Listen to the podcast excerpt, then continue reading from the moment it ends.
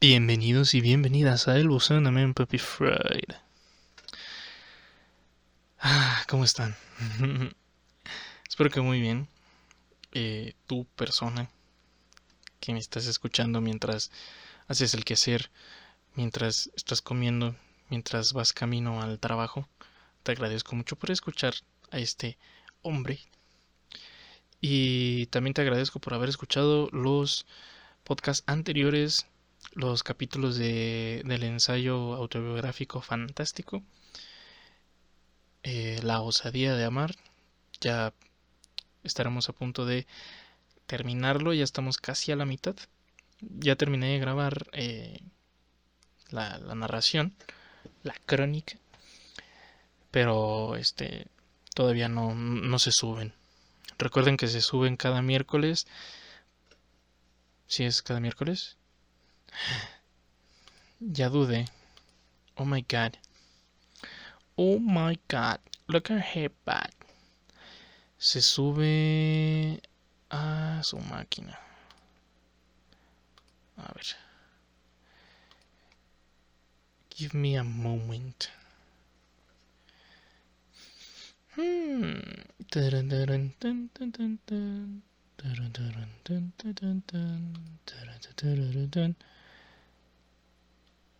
se sube cada martes, sí, es correcto. Se sube cada martes. Y nada, acuérdense, cada martes a las 12 del día. A las 12 del día estaremos ahí en su dispositivo favorito. Y pues nada. Entonces, ah, y también gracias por haber escuchado los capítulos de acerca de la de la música de la poesía, con mi hermana Génesis, con mi amigo Harry Sin Estilo, el, Carlos y también con, mi amigo, con mi hermanazo Kevin Barragán. Y pues nada, ¿eh? muchas gracias, muchas gracias. Aquí, aquí andamos. Thanks a lot. Y pues nada, esto se va a subir el lunes. Si no mal recuerdo. Ahí está ajustadillo. Y pues nada. Hoy les traigo un tema muy lindo muy, muy para reflexionar. Y es sobre un libro que leí en la facultad y que me acordé que lo leí hace unos días debido a un encuentro eh, el fin de semana y me acordé ya que trae un fragmento que también habla sobre este libro que hablo, que es Tener y Ser, de Eric Fromm. Eh, tiene algunas ideas que, tratan sobre el amor y demás, sobre los vínculos. Y me llamó me acordé y me llamó la atención y dije, eh, eh, me parece que ya estamos como que muy en el, en el podcast ya estamos como que muy saturados de, de, de poesía y de música y poesía y música y no me gustaría encapsularlo en ese en esa temática. Porque ya saben que pues el podcast es básicamente sobre psicología, deporte, filosofía y temas varios, ¿no? Pero siempre con esta reflexión. Entonces este libro posee muchas reflexiones, posee muchas muchas ideas que son buenas. Y pues nada. esto es Tener y Ser de Eric Fromm. Este libro se escribió aproximadamente en 1976 por eh, este psicoanalista alemán. Sus ideas fueron muy destacadas dentro del ámbito psicoanalítico. Sin embargo, plantea una idea diferente a lo que plantea el psicoanálisis inicial de Freud. Que a mi parecer, pues, Eric Fromm fue como más. Mm, más versátil y más amplio. Me atrevería a pensar eh, y muy variado en sus temas, no únicamente hablaba sobre psicoanálisis, sino también una cuestión más reflexiva. Y pues debemos de recordar que pues también el, psicoanálisis, pues, o sea, no es una ciencia, es una filosofía. Recordémoslo, lo que sí es una ciencia es la psicología. Situación distinta. Entonces, Pues este, este hombre plantea varias ideas muy, muy, muy, buenas. Y él inicia el libro eh, con una eh, idea principal, que es el, a modo de introducción, que la llama la gran promesa. Esta gran promesa planteaba en la época industrial que los productos serían ilimitados para el ser humano. Inclusive un dominio absoluto de la naturaleza podría beneficiar al ser humano. La humanidad por fin podría ser ama de su propia vida, podría manejarse a sí misma y de forma particular, ya que esta vida la manejaba en pro de la producción ilimitada. La riqueza, la riqueza se lograría a partir de, como la llamaba Fromm, la Trinidad, la cual se clasificaba en producción ilimitada, libertad absoluta y felicidad sin restricciones. Chingate Y parecería que todo esto de hoy en día es casi lo mismo como se vive ahora. Sin embargo, desde mucho antes ya se tenía esta concepción del modo de vivir y en el que el ser humano tenía que operar. Y pues a producción ilimitada la llamamos pues que todos los recursos habidos y por haber iban a estar a disposición de la humanidad. La libertad absoluta es que nada, absolutamente nada, valga la redundancia, podía atarte. Es decir, que el ser humano no podía vivir atado a, a la naturaleza en este caso, ¿no? Lo cual hasta de cierta forma es un poco incoherente porque si habría una producción ilimitada bajo la por ejemplo la tala de árboles, este agua de los mares, pues sí es un poco como que depender. Y la felicidad sin restricciones. Tú podías ser feliz sin que nada te detuviera. Y se chingó. Pero no todo vendría a ser miel sobre hojuelas, ya que esta gran promesa fracasó. Y si hablamos de hoy en día, las personas se dan cuenta de lo siguiente. Número uno, la satisfacción ilimitada de los deseos no produce bienestar. No es el camino de la felicidad ni aún del placer máximo. 2. El sueño de ser los amos independientes de nuestras vidas terminó y terminó cuando empezamos a comprender que todos éramos engranes de una máquina burocrática o el sistema, ¿no? Como dice Lila, Lila, como dice Lisa, ¿no? Todo está mal en este maldito sistema. También nuestros pensamientos, sentimientos y gustos los manipula el gobierno. 3. El abismo entre los países ricos y pobres se agranda. Y 4. El progreso técnico ha creado peligros ecológicos y de guerra nuclear Ambos pueden terminar con la civilización y quizás con toda la vida. Mm, sin embargo, hoy por hoy, podemos hablar de una mayor conciencia sobre, sobre, lo que le sucede al ser humano, a la humanidad en este caso.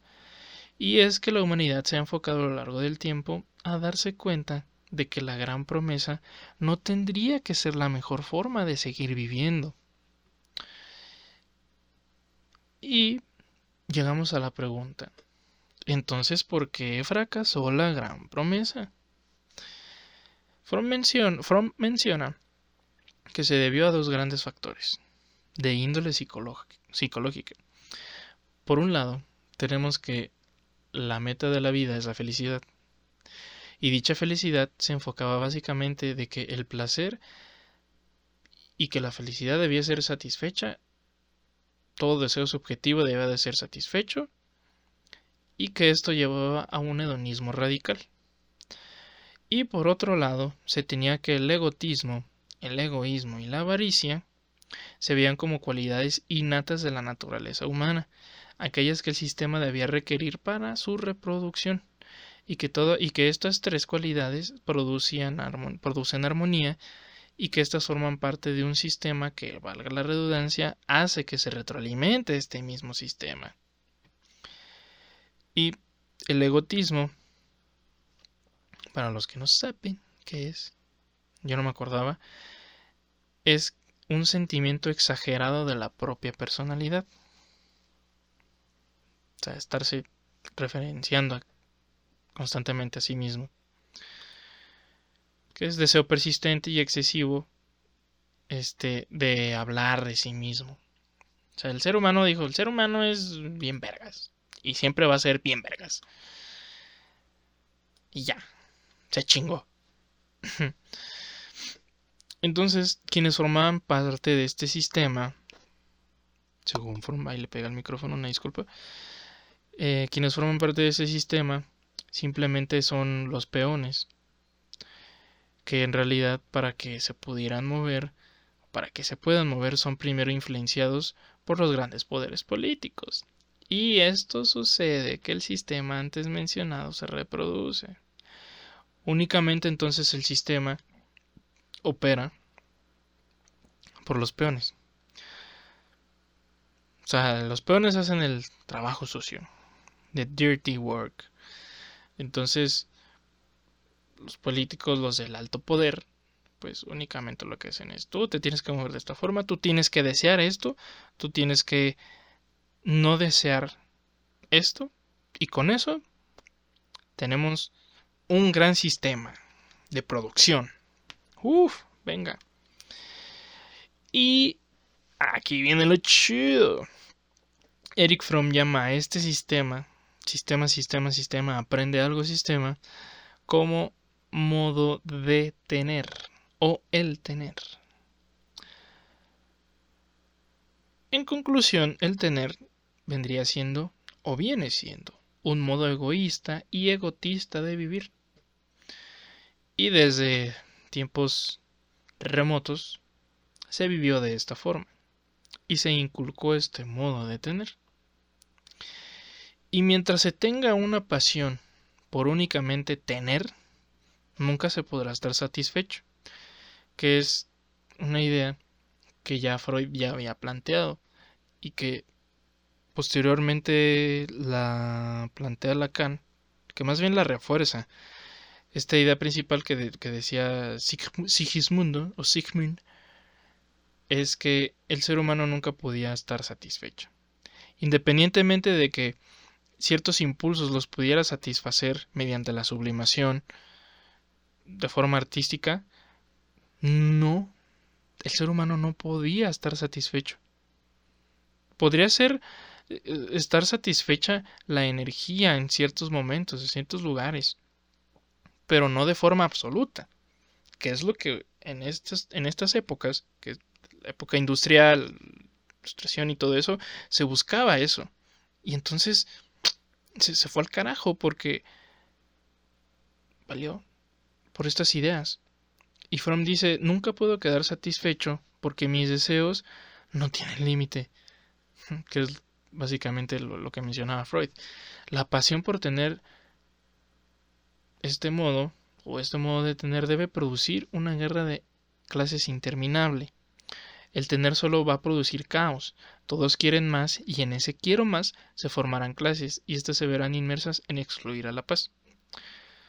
Dicho modo de tener se enfocaba en preguntarse qué era lo mejor, qué era lo bueno para el desarrollo del sistema, esa reproducción del mismo, de la retroalimentación. El modo de tener no es que vaya, ignore el desarrollo humano, sino que más bien su interés está volcado en desarrollar al humano en cuestión material y de productividad material. Es decir, solamente te voy a desarrollar como un obrero. Solamente te voy a desarrollar como alguien que produce, como materia de producción, como capital de producción. Y bueno, después de haber mencionado un un panorama crítico eh, en este sentido de que el sistema debía ser cambiado y que debía de como no funcionó debía de ser modificado debía de, la humanidad debía de caminar de otra forma.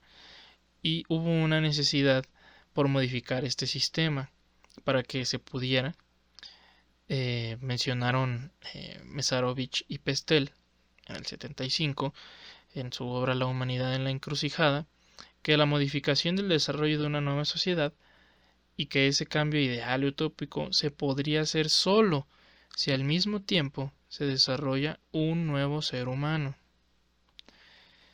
Y entonces contemplaban estos dos factores. No solo únicamente el factor común de un nuevo sistema una nueva sociedad, no solamente la idea de que a huevo se tiene que modificar al sistema, al maldito sistema, y la sociedad, la cultura, todo se debe de modificar. Sino ese peón que es el que va a mover y dirigir, también tiene que cambiar, porque es el que hace el trabajo sucio, ¿no? Y de cierta forma también, que es un poco lo que vamos a ver adelante, es que a pesar de que los que están al alto poder también son, son esclavos de, de su modo de tener. Más adelante lo veremos. Y bueno, esto por un lado, ¿no? Ya dimos una una clase de historia, ¿no?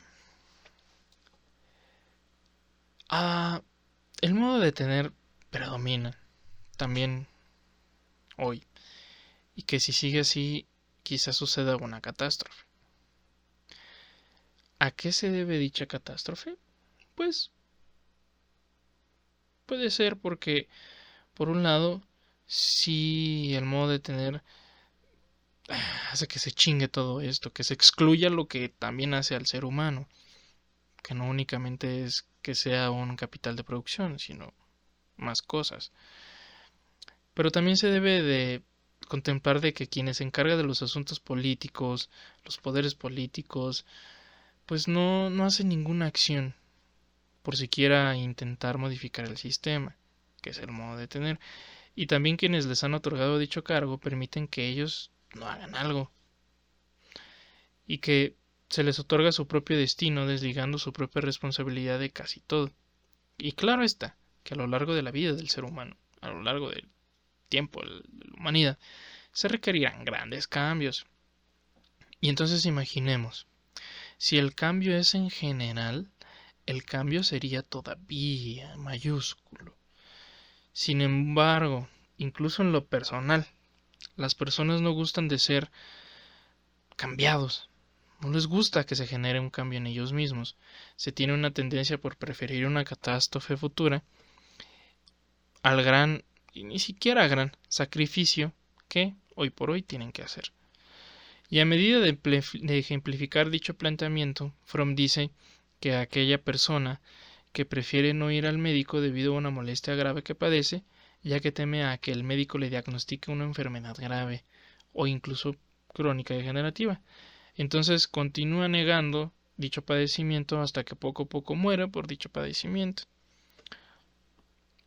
Y que de cierta forma se, se relaciona no de cierta forma, se correlaciona mucho con esta idea de que la libertad absoluta, porque mi vida debe de depender de seguir tomando medicamento. Entonces, y, tomar medicamento por toda mi vida, ¿no? Entonces, el ser humano, la humanidad, prefiere ignorar esta cuestión, ignorar este padecimiento, para decir, pues, estoy bien.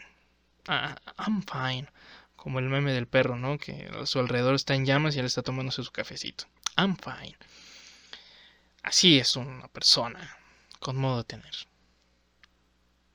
Ahora, les había mencionado que el libro se llama Tener y Ser. ¿Qué carajos es el ser? ¿Mm? Pues el ser, dice Fromm, es la contraparte del tener.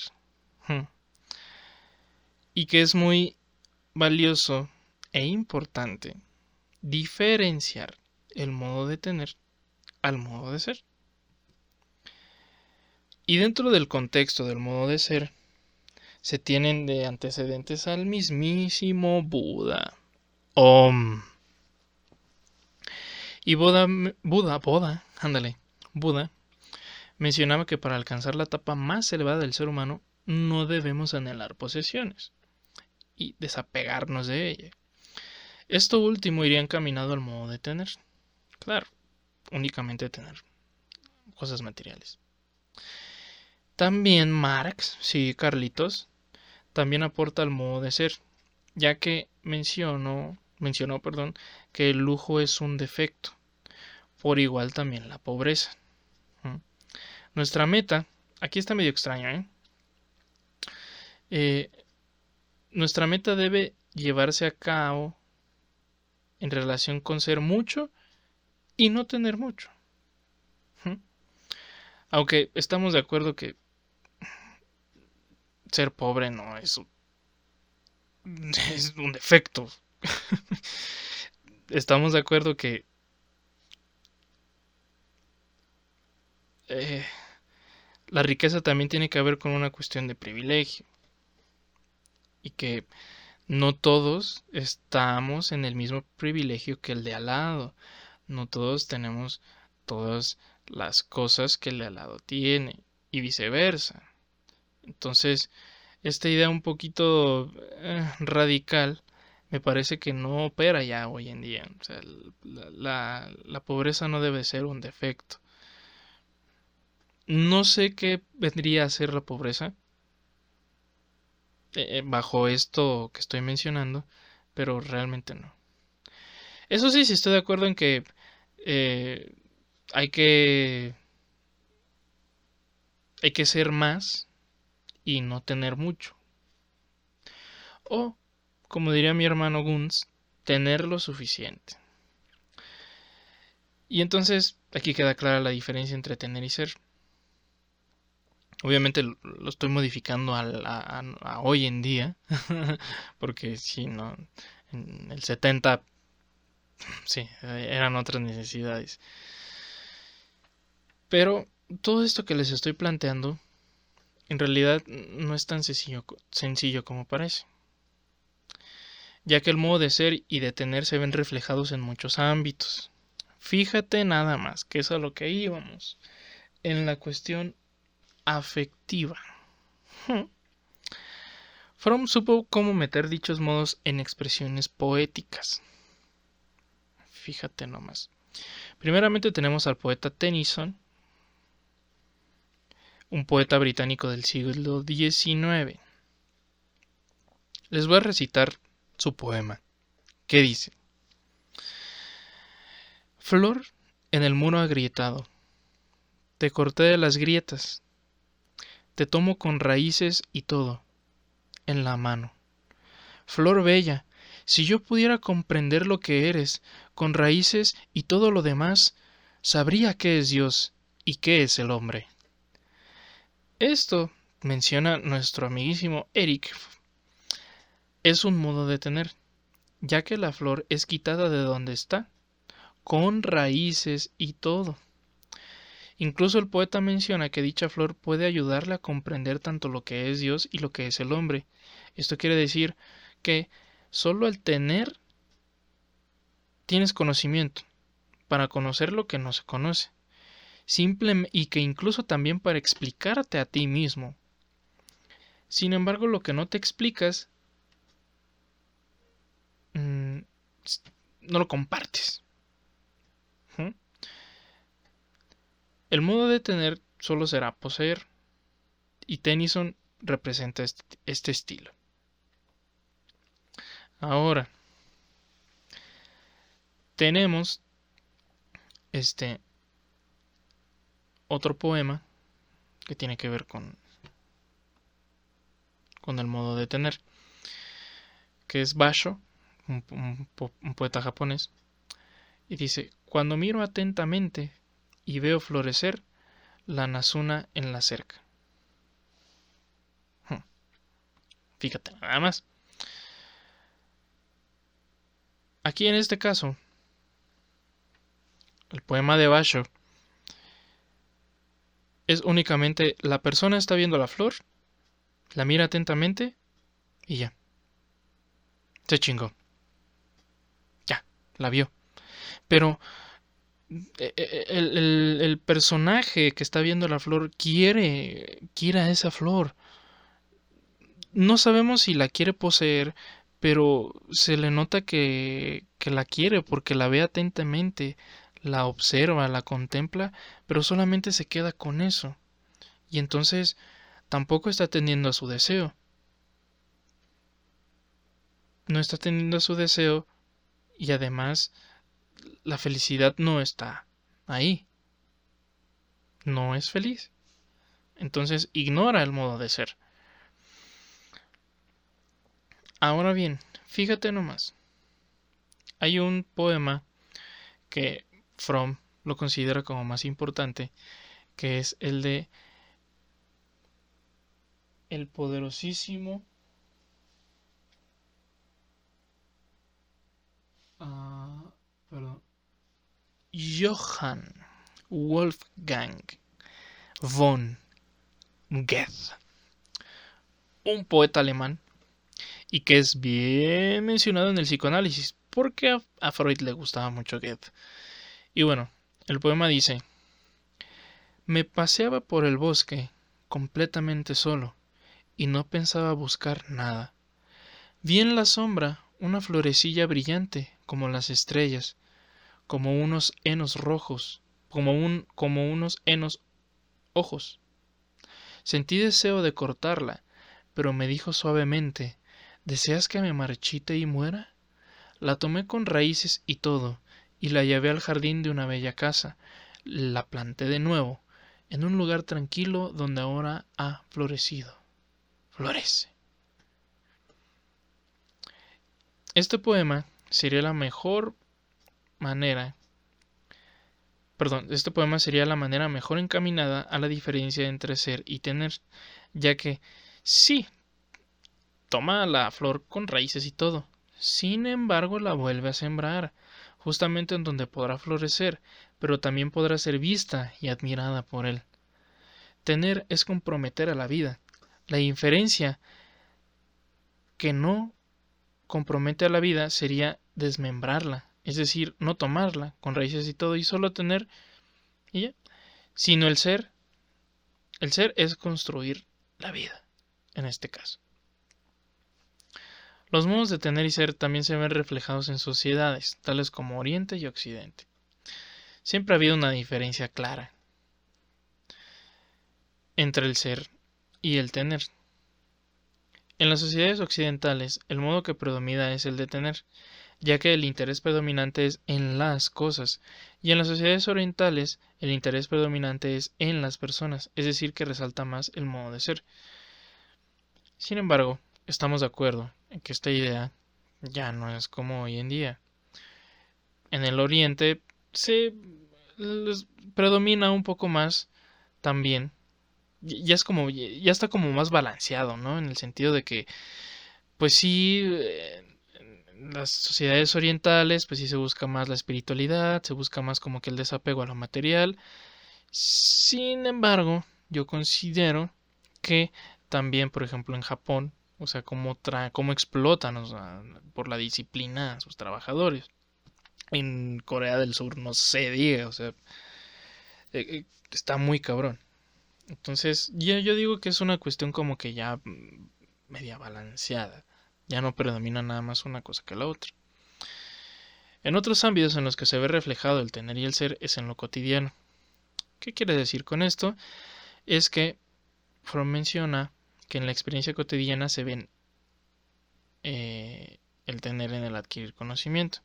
Por ejemplo, en el ámbito escolar, en el ámbito escolar, pero los alumnos que solo apuntan lo que ven en clases y que no le dan un sentido amplio y profundo a lo que memorizan y apuntan, tienden a ir por el modo de tener. Su meta es solo retener lo aprendido. Y se chingo. Y cuando surgen nuevas ideas sobre lo ya aprendido les perturba lo nuevo. La diferencia, es decir, en el ser el proceso de aprender es distinto, ya que en vez de cantidad hay calidad. Dichos alumnos en este modo suelen no ir a clases y cuando van asisten con la mente en blanco. se ocupan en lo que escuchan en clase y les, y les tiende a perturbar en su vida. Lo llevan a la vida cotidiana, lo cual les genera muchas preguntas y esto lo hace sentir pues afecto a lo que están aprendiendo y les por ello tienden a cambiarlo.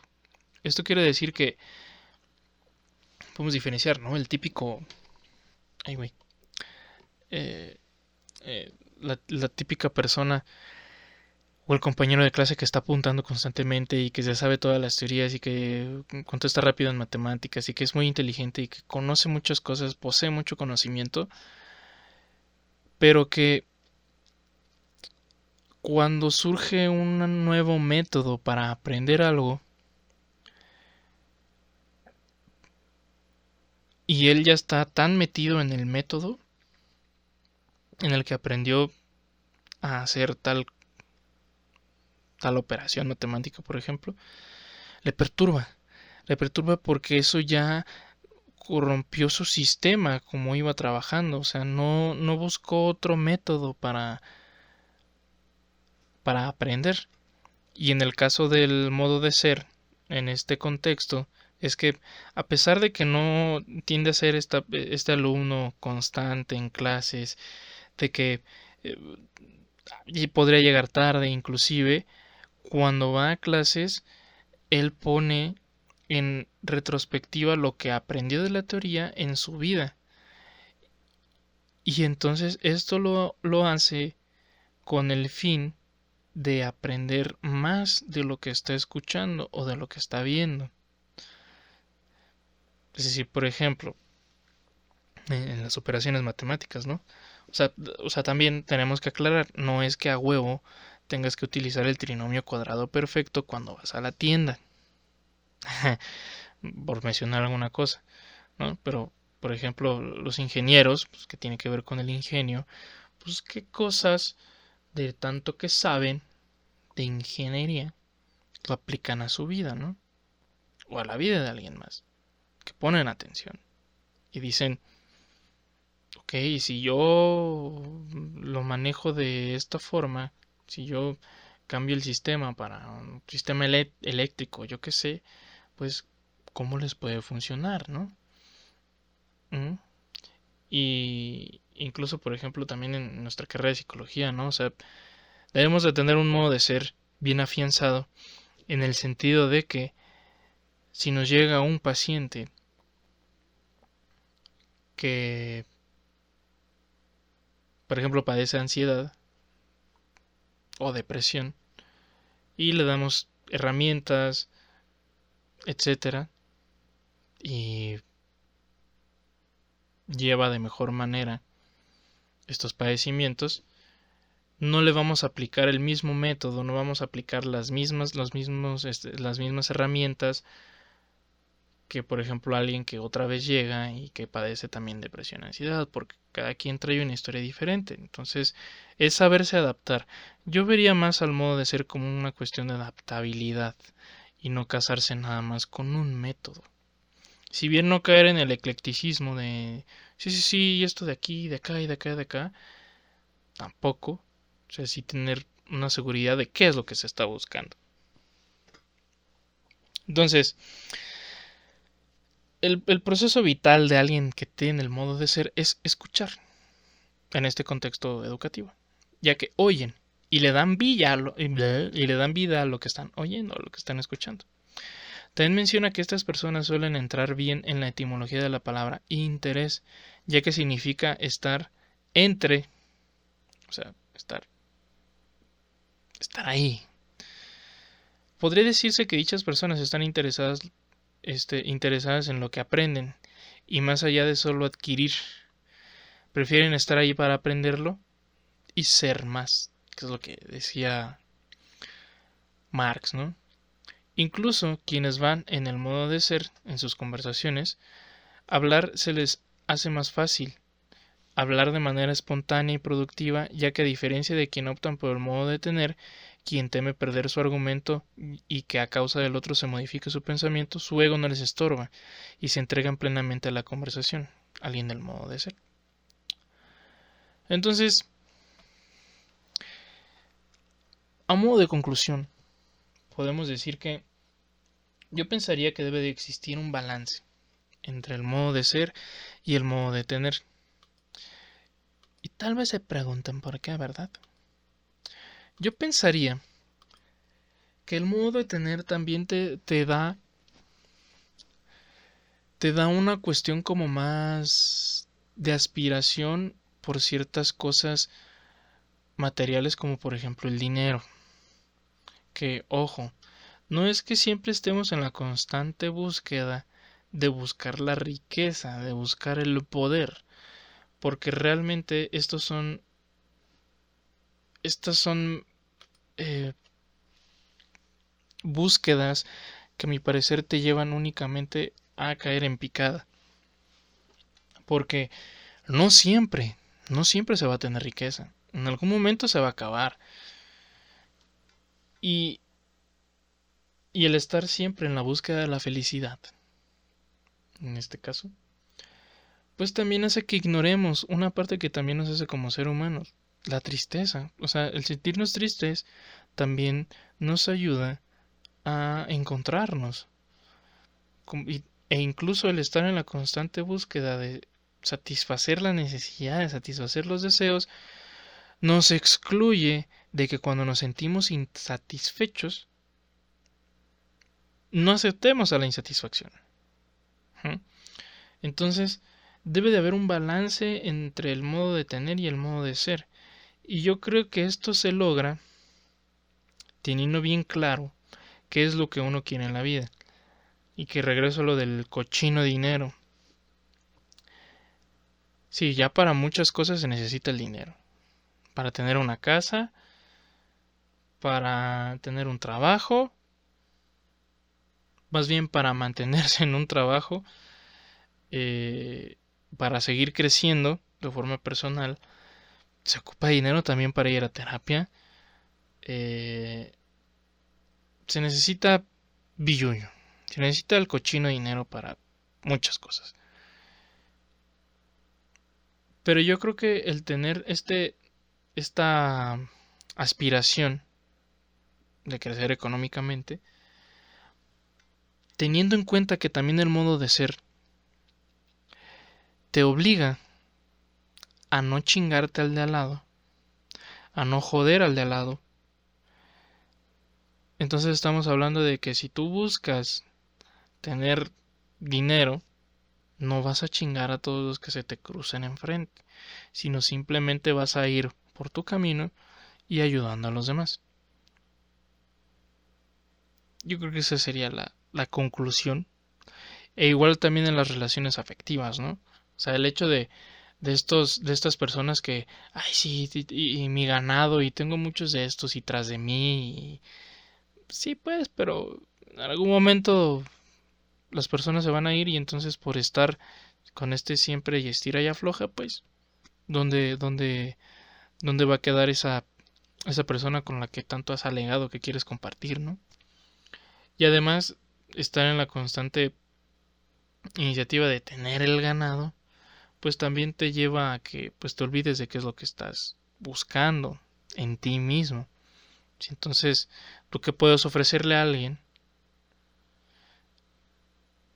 Que a lo mejor tú le estás exigiendo demasiado. Y entonces tú qué le ofreces en este sentido. Además, eh,